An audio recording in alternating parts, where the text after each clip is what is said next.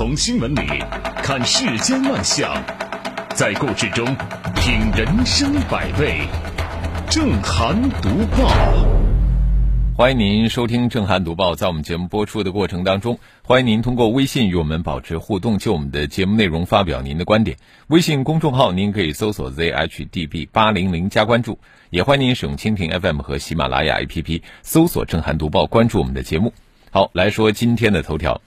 继广告宣扬卸妆防狼引发社会质疑之后，全棉时代的道歉信又翻车了。一月十号晚上，全棉时代针对争议视频广告致歉称，是内部工作人员的失误，让违背企业价值观的视频上线，我们将严肃处理。然而，致歉信仅开头部分为道歉内容，后边的文章啊。大篇幅的介绍全棉时代创立初衷、专利技术、质量把控、原料选材、公益活动，这于是乎就引发了网友不满。什么叫槽点满满？全棉时代的这封道歉信就来了个现身说法，说是道歉，实则是自夸。具体来说呀，这全文只有前面两段表达了歉意。剩下的十五段都是自我表扬，什么获得了两百三十八个专利，啊，把质量放在首位，啊，线下的直营门店数量达到了两百六十多家，以至于有网友开始以为是致歉信，后来觉得这是表功帖，再后来又成了招商广告。在网上的这封信遭到了网友的群嘲，百分之一的内容是我错了，百分之九十九的内容是我真棒。看开头以为是全面时代要向我们道歉，看到后面感觉是我们要向他道歉。毫无疑问啊，这封道歉信光文本就是问题一箩一箩筐。标题把这个道歉和表白放在一块儿，本来就让人困惑不解，这究竟是想表达什么意思呢？其实这反映出的是企业价值观上的那种倨傲和病态。就像某些人说的，看了这封道歉信，总算知道他们为什么会推出那么奇葩的卸妆防狼广告了。商业品牌啊，通过各种方式扩大影响力，就是只要符合公序良俗，原本呢是无可厚非。但是在这个美女卸妆变丑男、吓退色狼成自保的视频广告引发众怒的语境下，全棉时代还要借着道歉的名义给自己打广告，这就完全是打错了算盘。如果说宣扬受害者原罪论的卸妆产品广告已经是价值观层面出了问题，那么在道歉信里边夹带广告私货，试图把这个热点流量转化成宣传的小心机，无疑是错上加错。这样，非但是毫无诚意可言，更给人一种消费舆论的即视感。而这被网友雪亮的眼睛看穿之后呢，这注定是加戏反被戏多误，公关不成，反而呢迎来了第二波舆情。乍看起来，这是足以入选失败公关的经典案例。就涉事企业陷入舆情危机之后，本来呢应该有话好好说，该认错认错，该整改整改，态度诚恳，三观正确，风波那不就过去了吗？结果呢，这公司却耍起小聪明，试图把热点流量转化成宣传的机会，这个小心机玩起了文字游戏，结果玩砸了之余还贻笑大方。此外啊，我觉得这个教训也应该指向企业价值观的层面，第一时间致歉，公开相关的信息。澄清事实真相，拿出解决方案，足那么以平息社会舆论的怒火，这个已经成了不少公司陷入危机后常见的公关流程。可是公关需要技巧，更需要真正认识到错误，就拾起对消费者的尊重，而这个本质上它还是连着价值观的问题。从呃对全面时代来说。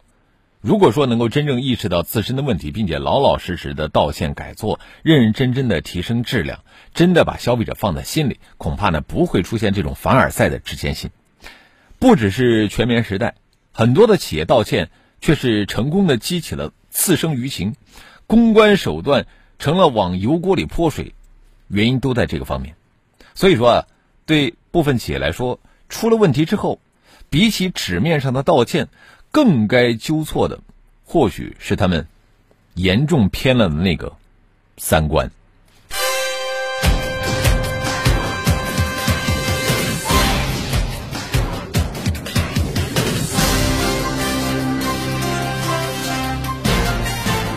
这里是正涵读报。没文化真可怕啊！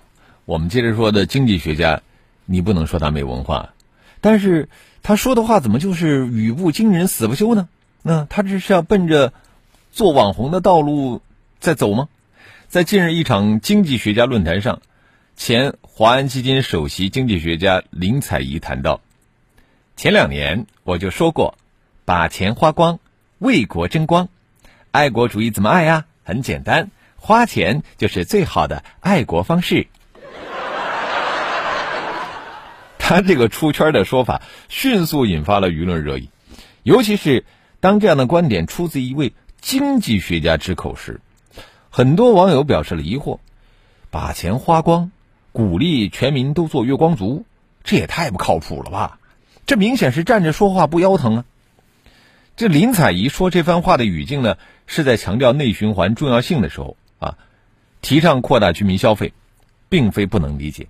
然而，既然你是经济学家，那么你的表达一定要专业啊，一定要严密周详，就是尽量的要避免产生歧义，更不能信口开河、随意放大，尤其是不能搞宏大叙事，就是把居民自主抉择的消费和爱国挂上钩，这显然就是一种道德绑架，当然会被质疑。把钱花光就是爱国，这就是为国争光，这是完全两码事儿啊！每一个公民他都是一个经纪人，都要为自己的选择承担后果。活跃的消费可以极大的促进经济繁荣，这个是没有问题的。但是这里边更多起作用的却是全民的理性消费。呃，不止一个经济学家批评中国人的高储蓄的倾向，其实呢，这仍然和我们的居民收入状况、收入预期有很大的关系。不谈这些难啃的骨头，不涉及到改革的深水区，只顾喊着让大家赶紧把钱花光，这无异于是缘木求鱼。政府也好，经济学家也罢，当然可以鼓励消费，但更要想办法提高民众的消费意愿和消费能力。比如说，促进就业、完善社保、优化收入分配结构、完善消费环境等等啊。那么这些事儿办好了呢，老百姓的后顾之忧减轻了，自然会大大方方花钱。那不然的话，你单纯提倡说是把钱花完，并不足取。经济学啊，它是一门严肃的科学，有严格的学术规范。所以说，你要是作为经济学界的专业人士公开发言，更需要要考虑到受众的接受度，不能把这个严肃的学术问题简单化、口号化。这里是正涵读报。人有失言，马有失蹄，是吧？对现在的这个专家呢，咱们还是少拍两块砖，因为好歹啊，他也骗不了你那钱，是吧？我们接着说这家企业，咱们得多拍两块砖。您就瞅瞅他们干的那事儿。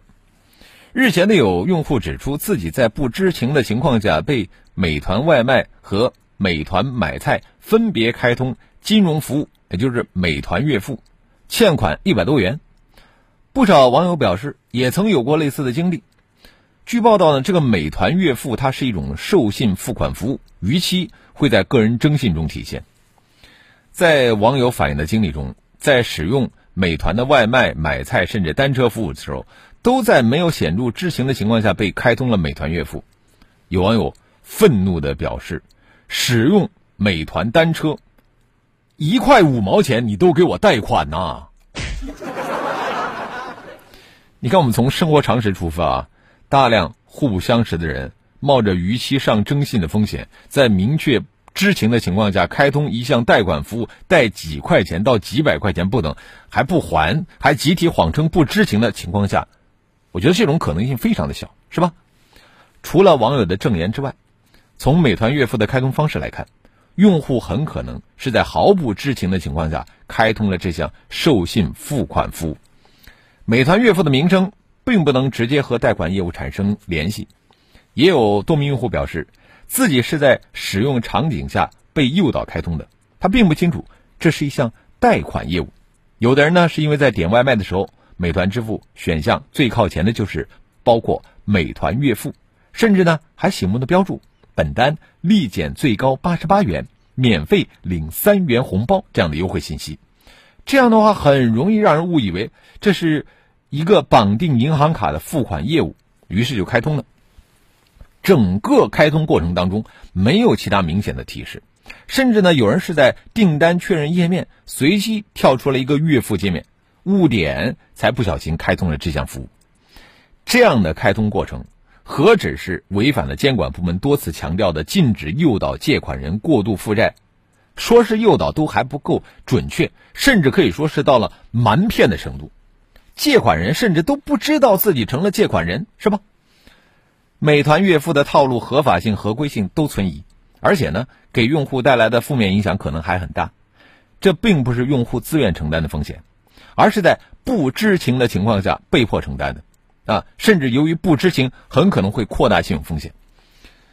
获取用户信息和授权需要确保知情同意，获客不能够靠诱导，更不能够靠瞒骗，这个道理已经非常简单了。但是呢？啊，这么长时间过去了，美团月付依然故我，甚至变本加厉。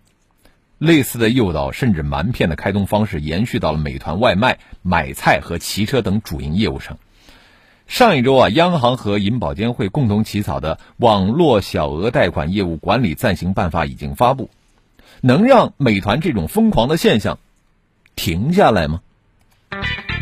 这里是正涵读报。所以说啊，人得每天照照镜子啊，呃，知道自己丑不丑，行为丑不丑。我们继续说的这建筑，那你说谁来给他们照照镜子呢？据三联生活周刊报道，由建筑畅言网发起的二零二零年第十一届中国十大丑陋建筑评选结果近日揭晓，多地相关建筑上榜。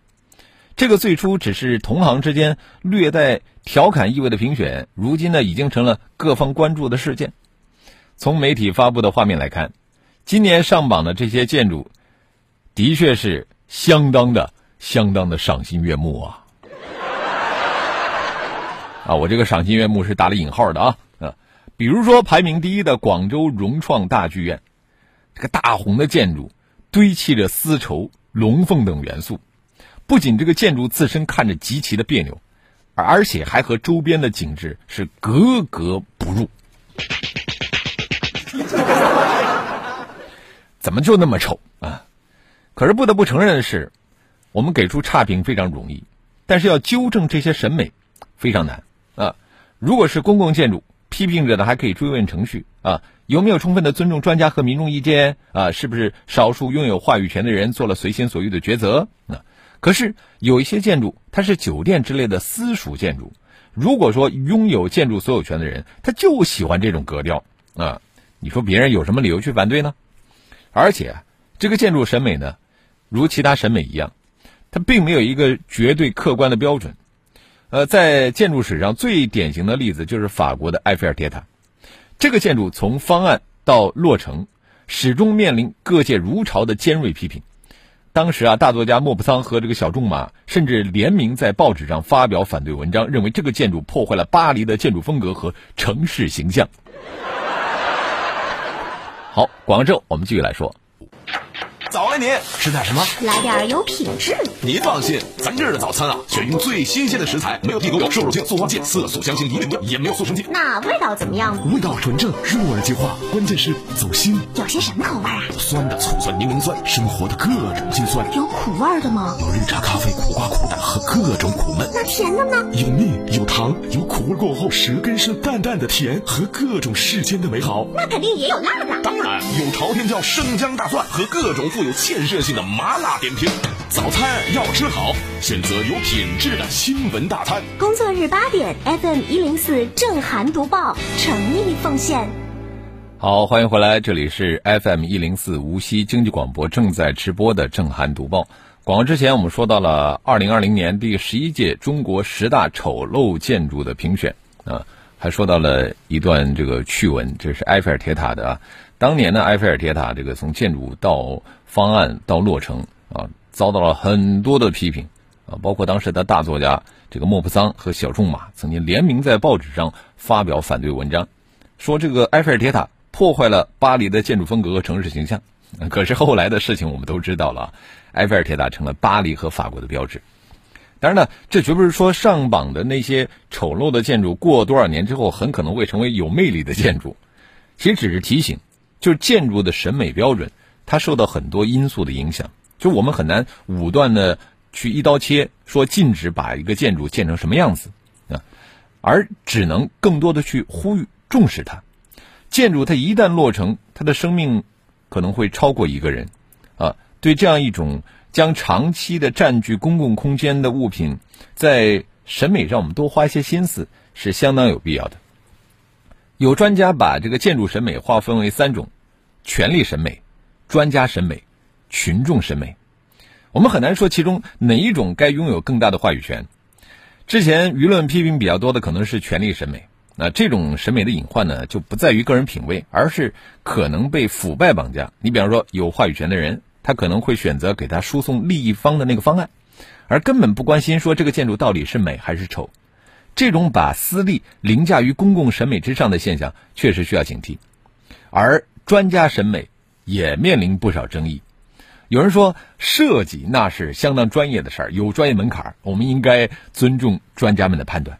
但是现实当中，那些被评为最丑的建筑，可都是由这些专业人士设计出来的。所以说啊，听专家的未必靠谱，是吧？那与其在建筑落成之后挨骂，我觉得不如提前广泛的征询意见，就是找到最有共识的审美标准。那现实中可能没有一个建筑能够有口皆碑，但是经过审慎评估的被评为最丑建筑的可能性，总是会低很多的。这里是。正涵读报，我们来看一下微信平台啊。风吹过说，这是道歉信还是获奖感言？说的是全棉时代的事儿啊。诗远方说，原来道歉都能够凡尔赛，不得不说，他和那则恶臭广告在精神上是高度同源的。嗯，苏源说毫不诚意啊，而且还做了一波广告，应该用脚投票。拒绝购买这家呃商家的产品，以后啊脑残的商家会减少，确实如此啊！我看到网上有很多人就开始在抵制这个全面时代了。杨阳洋说了，营销创意一个接一个，绝不放过任何一个转危为机的实现机会。全面时代，人家落脚点是表白，不是道歉。我只想骄傲的告诉他们，我是真的真的真的真的很不错。呃。土豆说：“全棉时代这个案例一定会被载进失败公关示范史册。”嗯，上善若水说：“拼多多、全棉时代在各自领域都算上领头羊的公司，可是两家公司最近在声明上都是让大众不能接受。呃，很多人表示不再用拼多多，不再买全棉时代，声明写不好，症结其实就在于三观问题。”嗯，饺子说：“这叫何不食肉糜？”号召别人把钱花光，不是蠢就是坏。下岗失业了，你给钱买米买盐吗？孩子的奶粉钱你给出吗？房贷你出吗？把钱花光了，老人生病了，你给钱治吗？你愿意率先纯饭把钱花光吗？这话问了那个经济学家，我估计他也是张口结舌。三弟说，我想到了另外一个所谓的经济学家李大霄，股市的反向指标，他只要喊冲，赶紧割肉出来。这些经济学家专业的含金量就如同便便一般。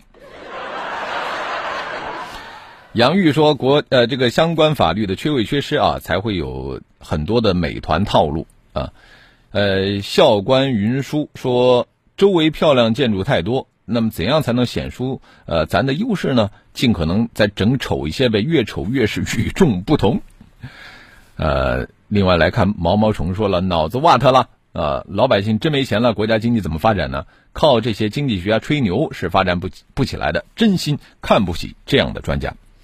啊，好，我们也欢迎更多的朋友可以就我们的节目内容来发表您的观点。新闻不在别处，生活就是看法。正涵读报，紧扣热点，以客观鲜活务实的评论及社会文化和生活观点，融合人文关怀和生活趣味，提供看法，生活的看法。正涵读报，请搜索微信公众号 zhdb 八零零加关注。欢迎回来，这里是 FM 一零四无锡经济广播正在直播的正涵读报。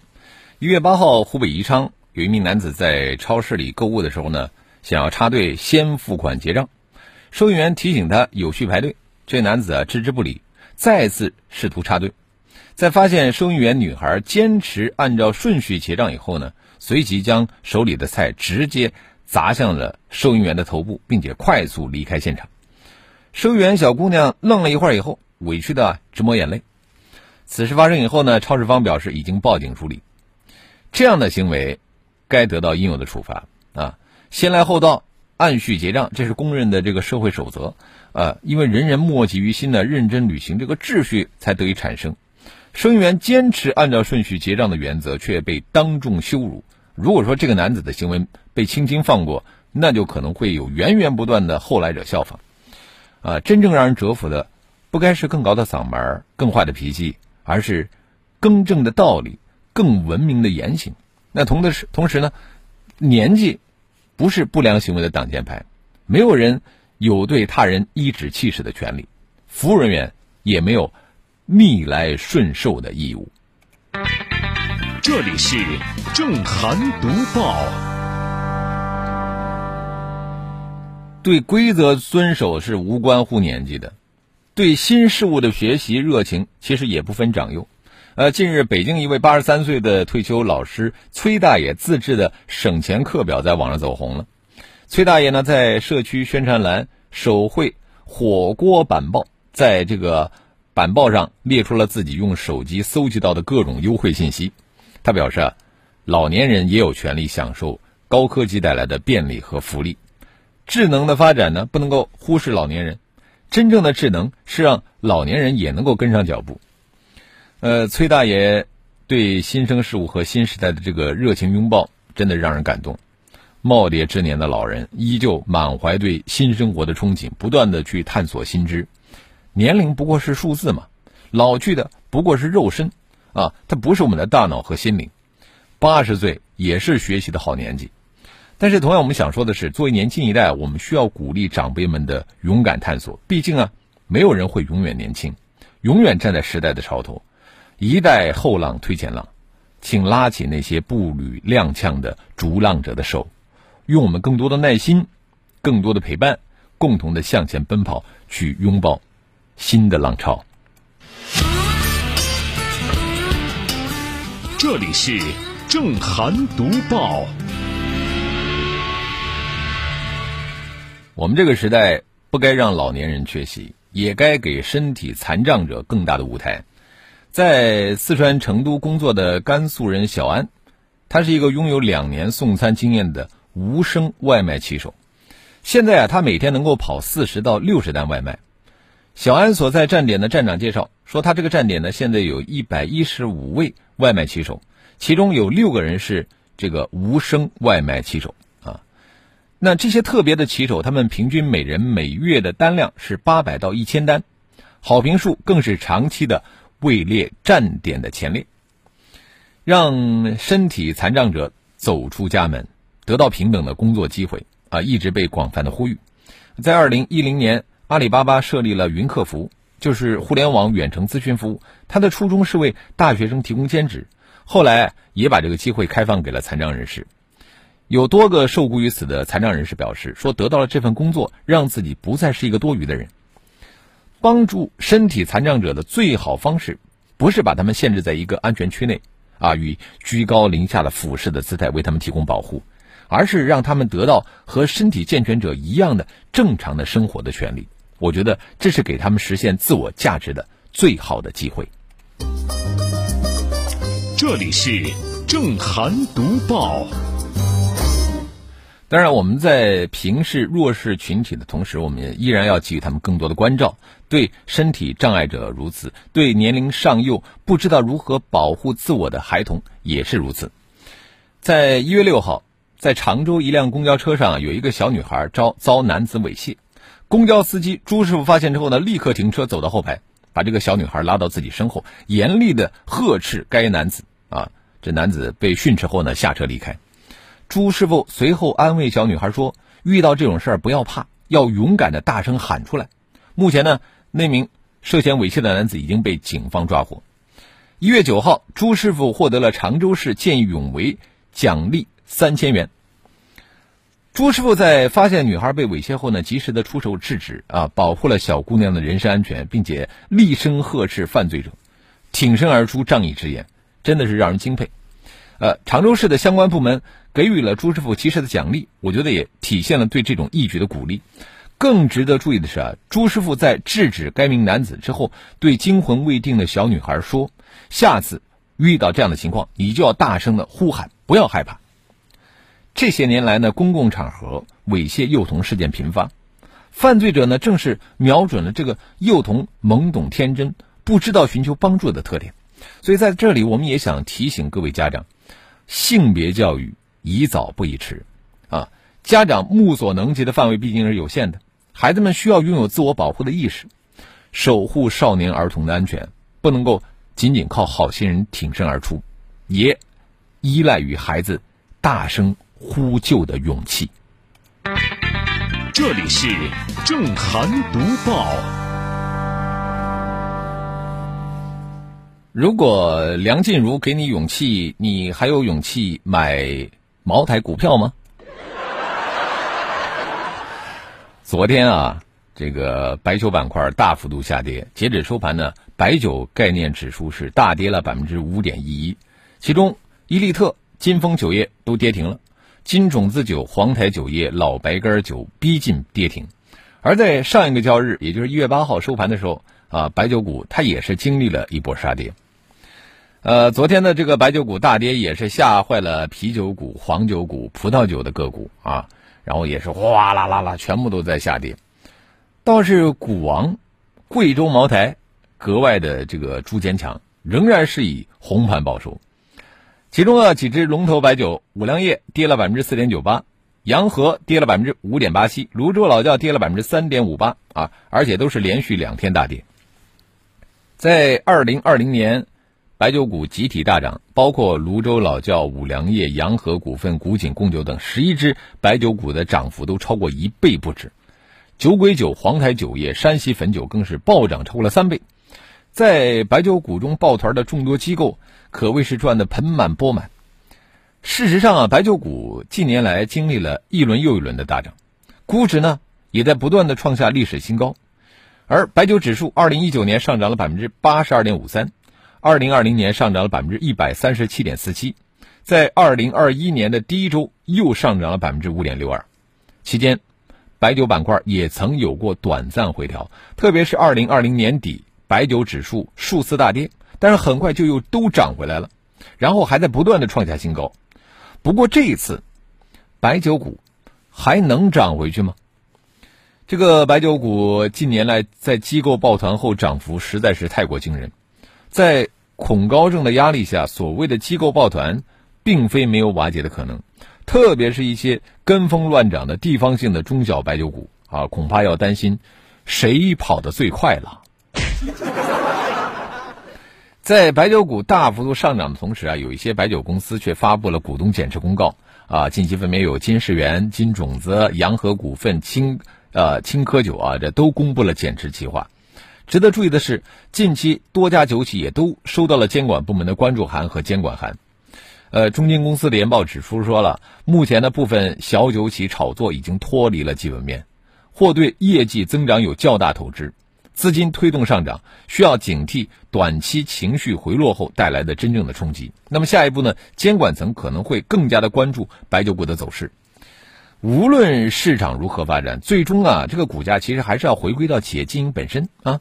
符合行业的价值面。那目前呢，我们中国酒类分布这个分化的趋势也非常明显，很多弱势区域酒企的挂这个价严重背离它企业的经营业绩和市场销售情况。那么在整体经济下行压力下，这一轮的调整应该是必然的。呃，名酒呢符合消费升级趋势，拥有产产区和品类的代表性。那么在存量挤压态势下，它拥有一定的发展机会。但是很多以中低端产品结构为主的中小型酒企，它本身的产品结构低端化非常严重，然后呢，品牌号召力比较差，也缺乏业绩增长支撑，这个股价和经营背离的情况也很严重，也就存在着泡沫和炒作的情况。没有什么可以轻易把人打动，除了正义的号角；没有什么。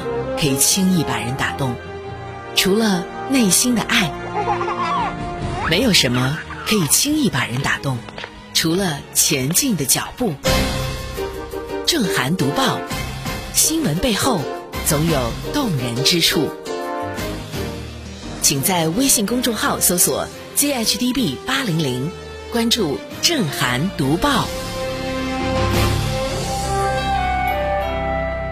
这里是 FM 一零四无锡经济广播，正在直播的是正涵读报。近日，微博网友杨帆加米发文说，去年十二月二十二号，他的朋友从北京乘坐海南航空 HU 七八零七飞往广州，提取行李的时候发现日莫瓦行李箱被砸瘪了，已经到了全箱开裂、无法关合、箱内物品掉出、隐私暴露的程度。去这个日莫瓦的维修点去检查诊断后呢，修理人说修理需要先缴纳四千块钱的修理费。经过多次邮件、电话沟通之后，海南航空回复称可以赔偿五百元。据说啊，人家航空公司的这个赔偿标准那也是有依有据的，因为根据国内航空运输承运人赔偿责任限额规定。每公斤赔偿的最高标准是一百块钱。那么以国内经济舱允许免费托运二十公斤行李来折算呢？最高的上限这就是两千块钱。如果投诉人寄托的物品为五公斤，回复赔偿五百元，好像也说得过去。但是损失高达四千，最高你只能赔五百，这个对于受损的旅客来说，这无异于杯水车薪啊，给公众一种敷衍了事的这种。即视感，啊，而且毋庸置疑啊，行李箱损坏的责任处理是航空公司，如此一来，岂非有包庇肇事者的嫌疑吗？那更甭提航空公司内部整改、提升服务水平了。四千块钱损失赔偿五百，究其根本，有法律规定滞后的问题，就是当下国内航空运输承运人赔偿责任限额规定还是在二零零六年修订的。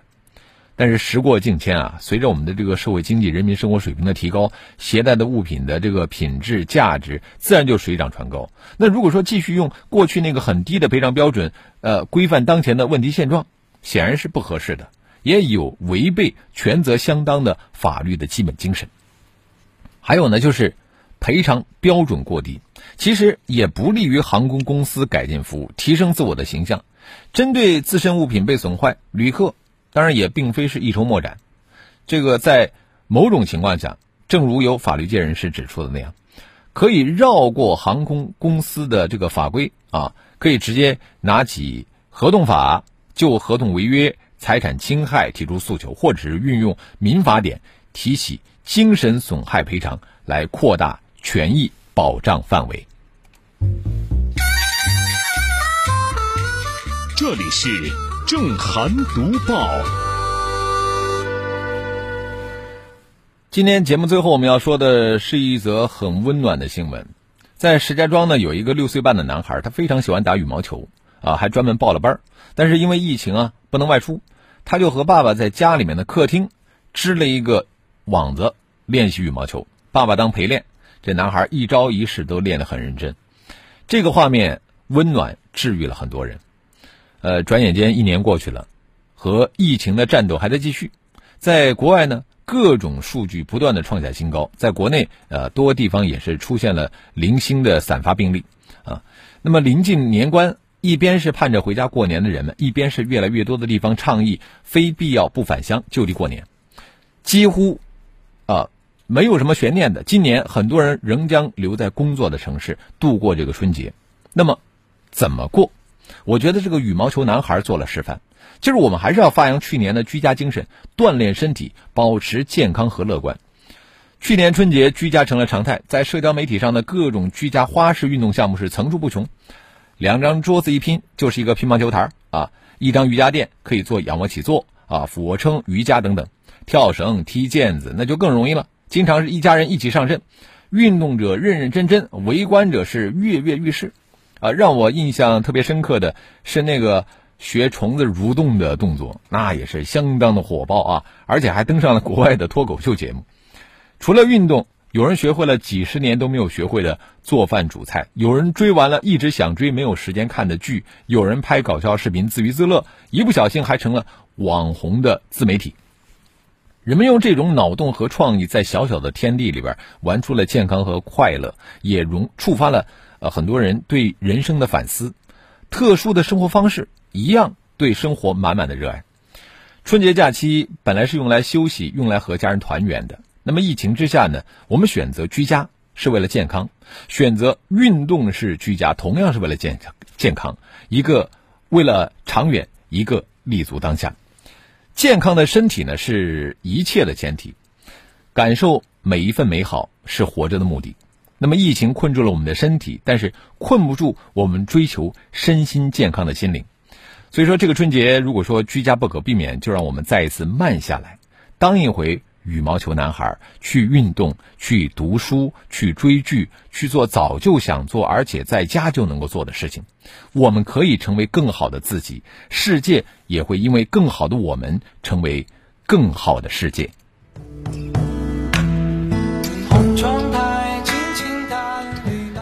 我们再来看到这个列那湖说了，现在是喝得起茅台，买不起茅台股票啊，呃。这个 Black One 他说：“我想知道现在还有多少人年轻人喜欢喝白酒？”嗯，斌哥说：“现在全是套路，呃，隐藏关联或者是很小的字儿，让你根本看不清楚。”木子里说：“本来去想薅羊毛，其实自己才是被薅的。先慢慢养肥，然后等着突然开宰。应了那句话，来的时候好好的，这回去就回不去了啊！”好，非常感谢听友们的这个参与啊。那我们今天的读报呢？就伴着这一首叫做《画》的歌曲结束了。更多的交流，请您搜索微信公众号 zhdb 八零零加关注，也欢迎您使用蜻蜓 FM 和喜马拉雅 APP 搜索“震撼读报”，关注我们的节目。